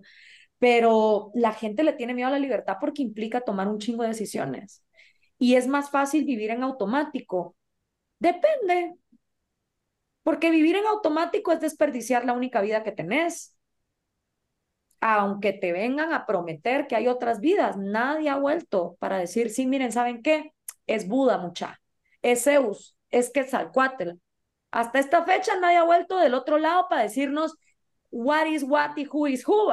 Entonces, hasta donde sabemos, esta es la única vida que tenemos.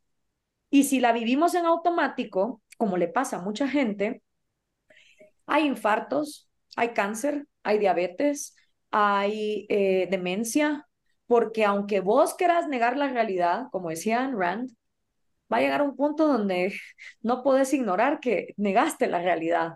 Y a veces el cuerpo pasa factura, ¿no? Pasa, pasa factura de manera sintomática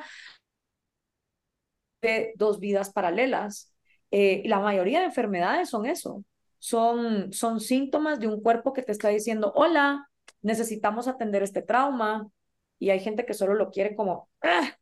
Eh, aplastar con, con alcoholismo, con religión o con estatismo y, y no, entonces no sé si es más fácil no vivir en libertad. De que te puede dar más miedo, sí, pero creo que las recompensas a largo plazo son maravillosas. o sea, tú decidís cómo querés vivir tu vida. Exacto. No decide por y, ti. Y, y, también respetar que otros tomen decisiones que no van a ser las tuyas. O sea, yo quiero que las, las drogas se legalicen, no porque quiera probar la heroína, la verdad, ni la cocaína. Puedo morirme sin probar esas drogas porque las considero sustancias de la oscuridad que inflan el ego y no te traen nada bueno. Pero como creo que las para tratar a mujeres violadas, a pensamientos suicidas y todo lo que ya hablamos, al, al abrir el espectro de la libertad para lo que a mí me interesa, también estoy abriendo el espectro de la libertad para lo que a mí no me interesa. Lo mismo con la prostitución. Yo quiero que la prostitución esté despenalizada para que las prostitutas sean dueñas de su destino, no porque yo tengo interés en ser prostituta, pero lo respeto.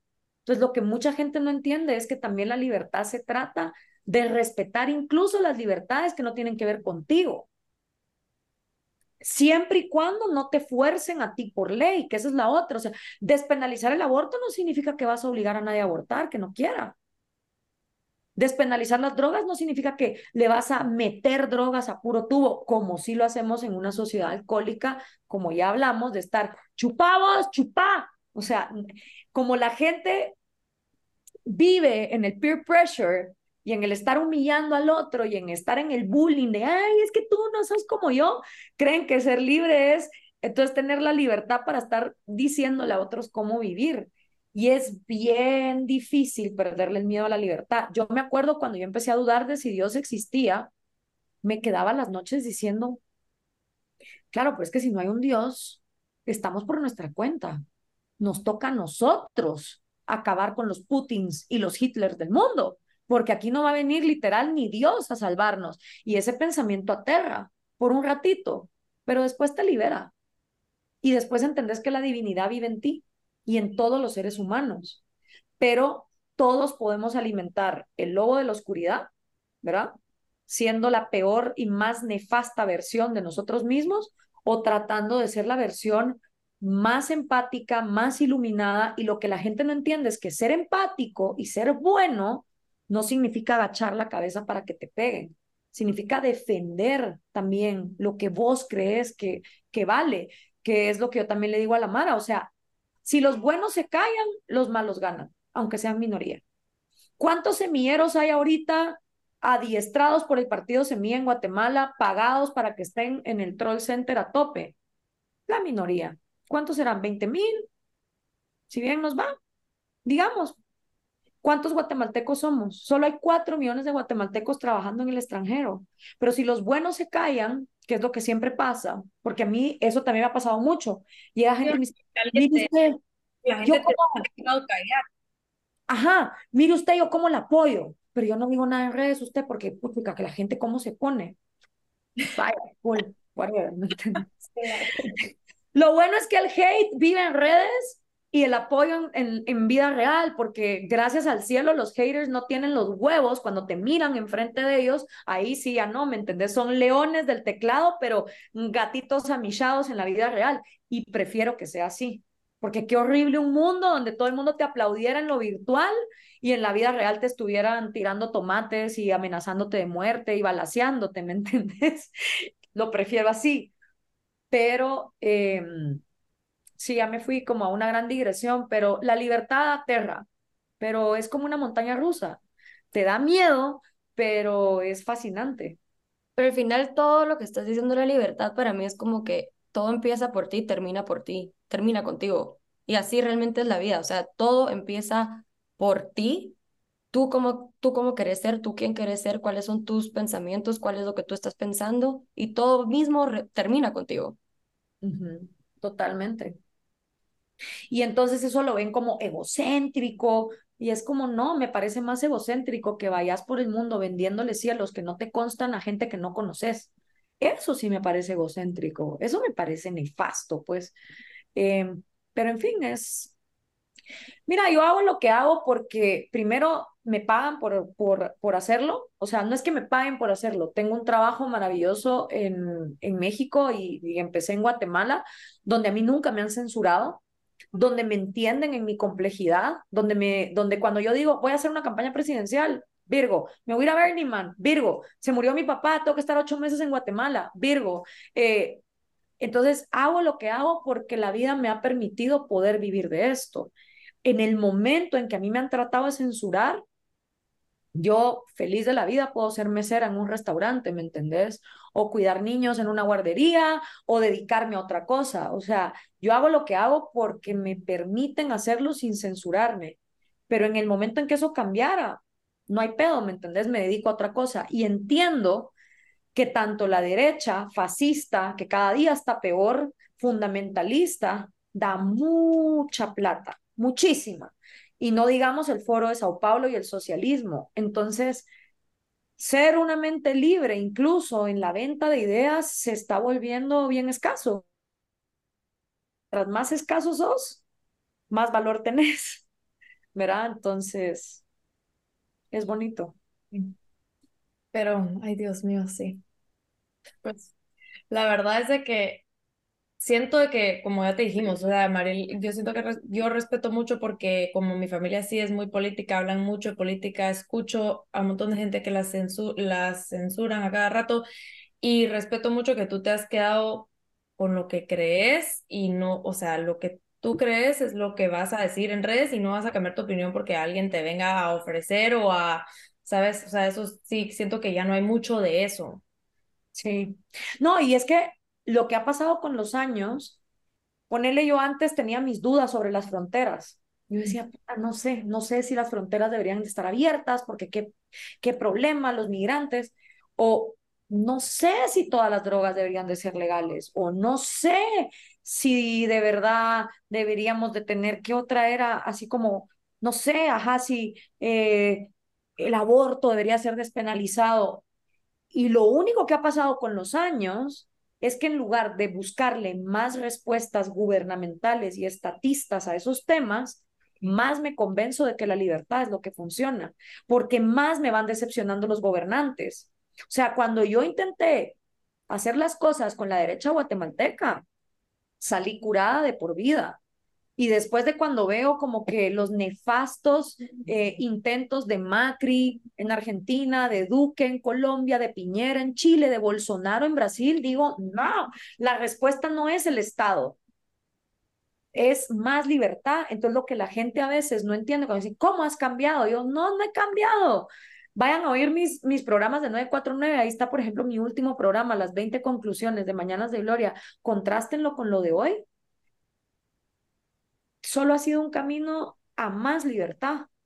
Y sorry, sorry que no me volví con los años ni más religiosa, ni más estatista, ni más racista, ni más homofóbica, que es tal vez lo que la gente cree que tiene que pasar en la vejez, que conforme más viejo te vuelves, te vuelves más intolerante. No ha sido mi experiencia.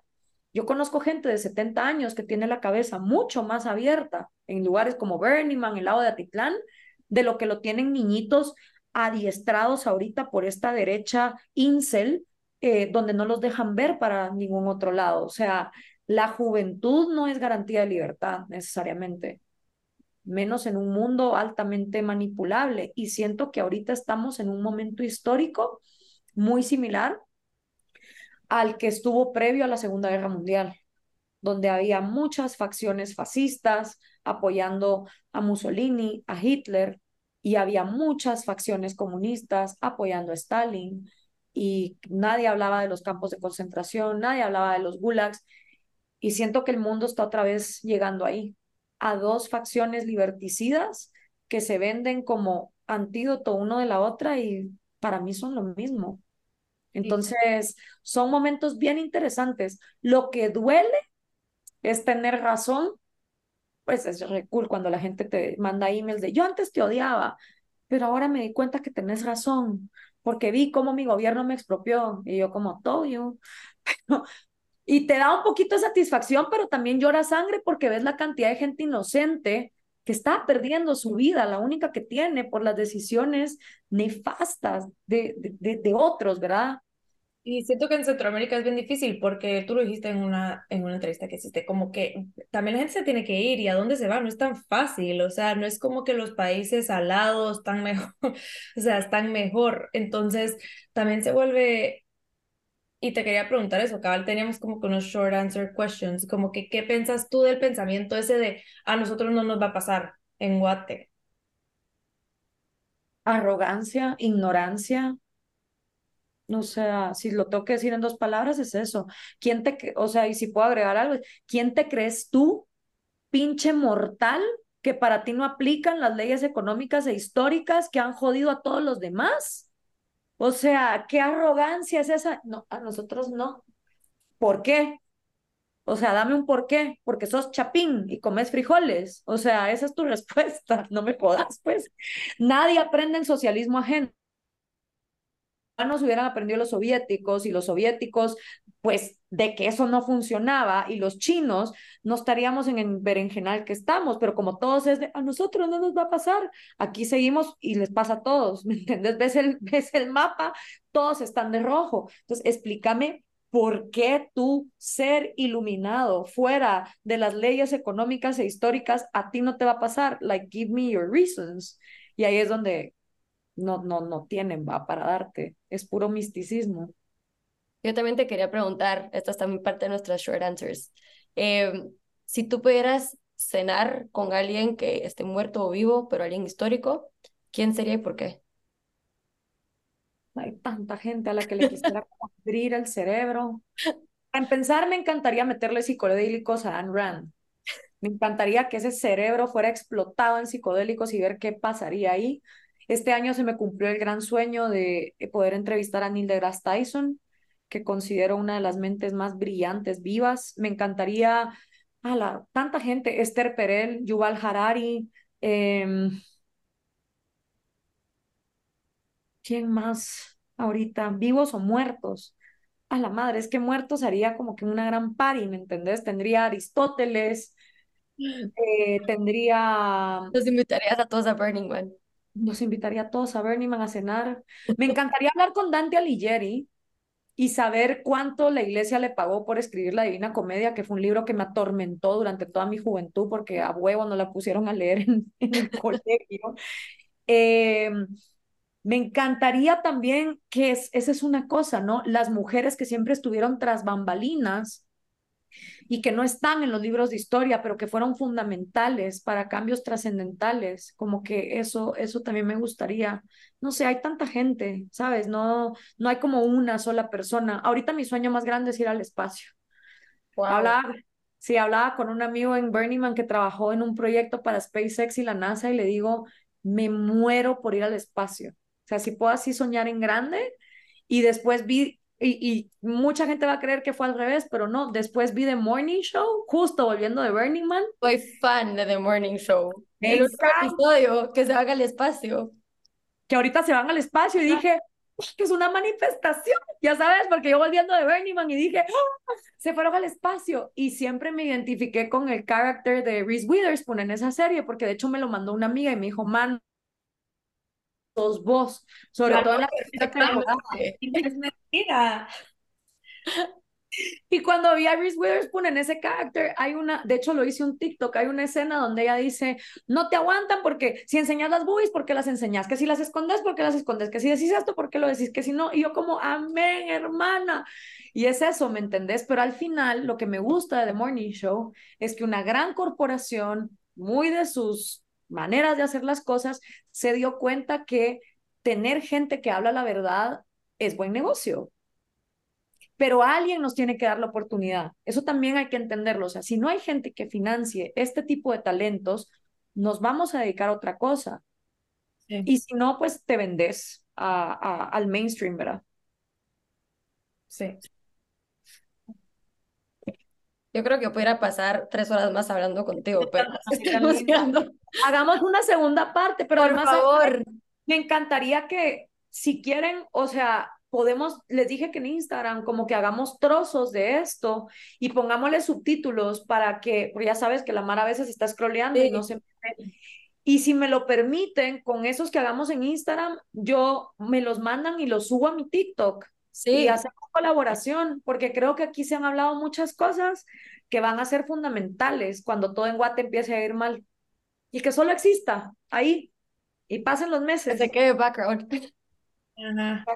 No, y también, o sea, eventualmente yo también, bueno, tú estás haciendo una campaña, o sea, es que hay tantas preguntas. Bueno, mira, la, la, campaña logró su objetivo, ¿me entendés? Que fue abrir mentes, poner propuestas que nadie más iba a hablar, Ahorita creo que el objetivo es que se legalicen las candidaturas independientes. Lo cual me encantó que compartiste esto porque yo no tenía ni idea de cómo funciona. O sea, ¿sabes? Son ese tipo de cosas que nadie te, te explica unless sabes del, mucho el tema, pues. Sí. Sí, mi objetivo es, y porque la gente, ah, pero para la próxima vas a tener 42, y yo sí, pero yo no me voy a tirar si no están legalizadas las independientes. Ahora, ¿cómo hacemos eso? pues ya tengo varios guatemaltecos que me dicen, ¿cómo lo logramos? Y no sé, voy a hablar con mi abogado, eh, José Fernando Orellana, que es un crack, eh, y decirle, mano, ¿qué, ¿qué hacemos? ¿Qué hacemos para que las candidaturas independientes se legalicen?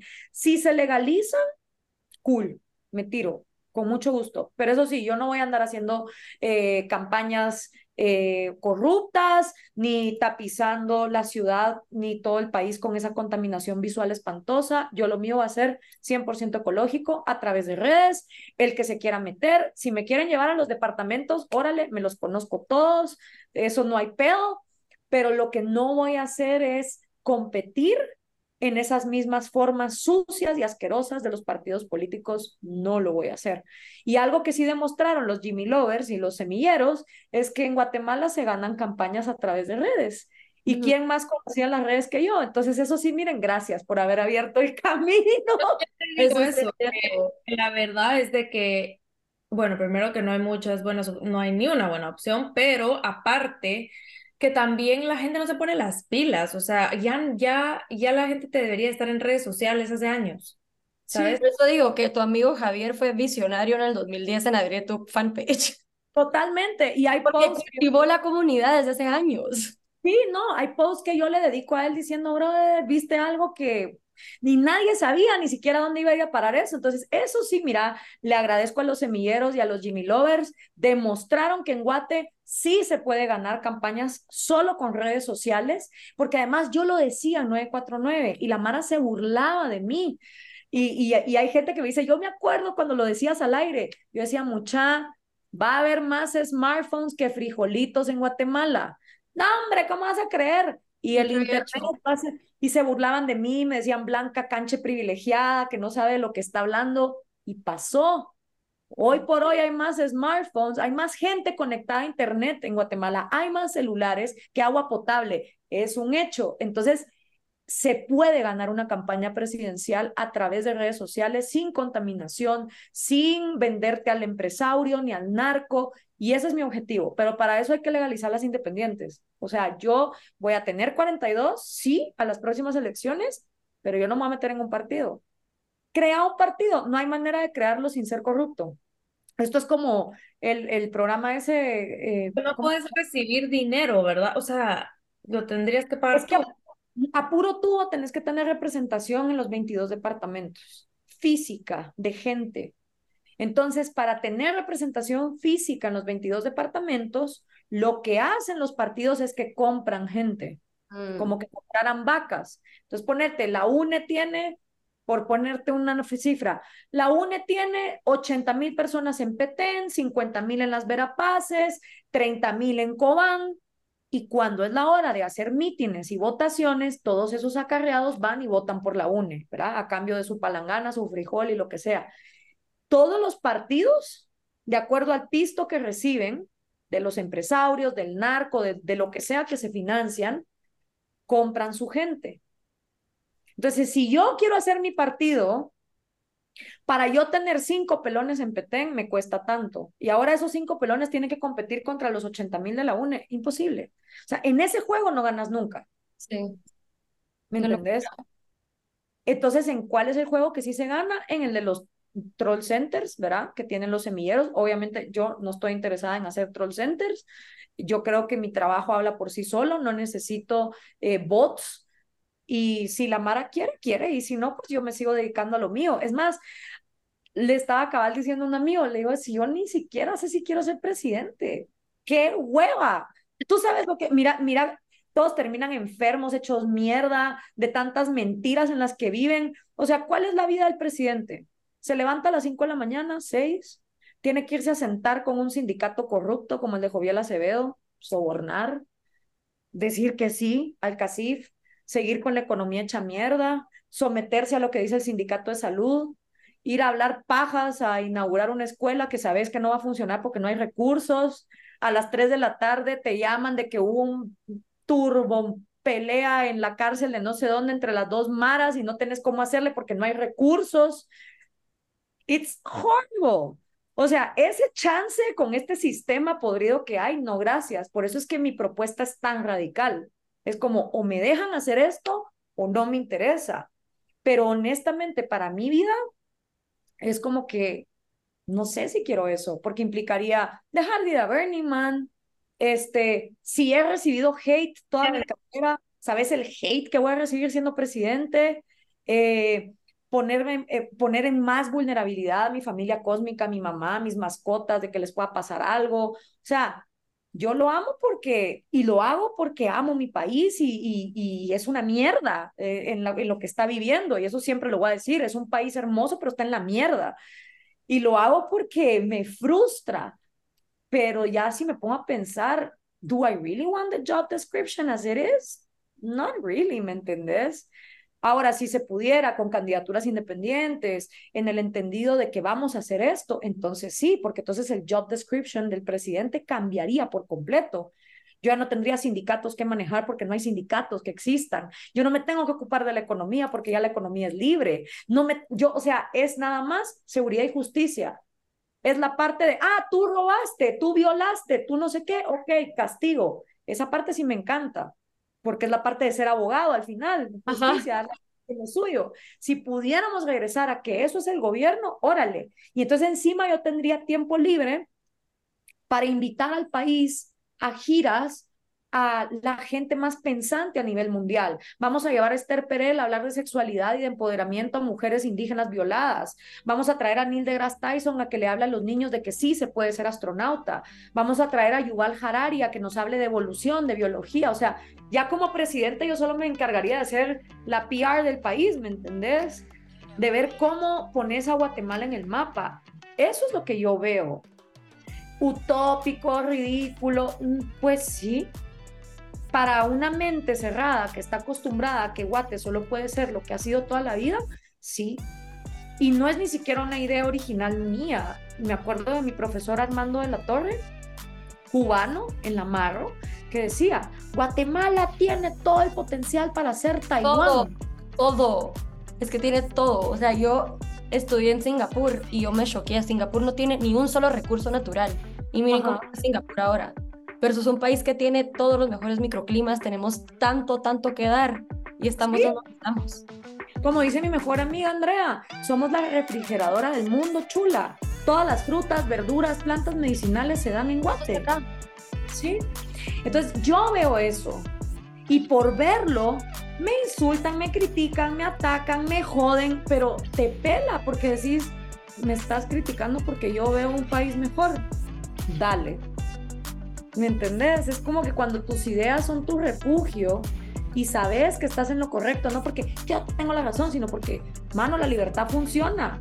Los pobres en los países más libres viven 11 veces más y son hasta 15 veces más ricos que los, los países pobres y no libres. O sea, a vos como venezolano, miserable, que llegó con una mano adelante y la otra atrás, te conviene más vivir en cualquier lugar de Europa o de Estados Unidos en este momento que en Managua o en Caracas o en La Habana. Porque si sos pobre en un país donde no hay libertad, tus probabilidades de salir de la pobreza están bien jodidas. En sí, en un país libre por lo menos te puedo decir. Entonces, eso mucha, me toque ir porque otros son a las 5, pero me encantó hablar con ustedes, que se repita. Nosotros también. Mil gracias, Gloria. Me encantó. Que estén súper bien. Un abrazote y felicidades por su programa. Me encantó. Bye. Gracias por escucharnos. Si les gustó este episodio, por favor déjennos sus reviews. Suscríbanse a nuestro podcast y nos pueden seguir en TikTok e Instagram. Y los esperamos en el siguiente episodio. Bye.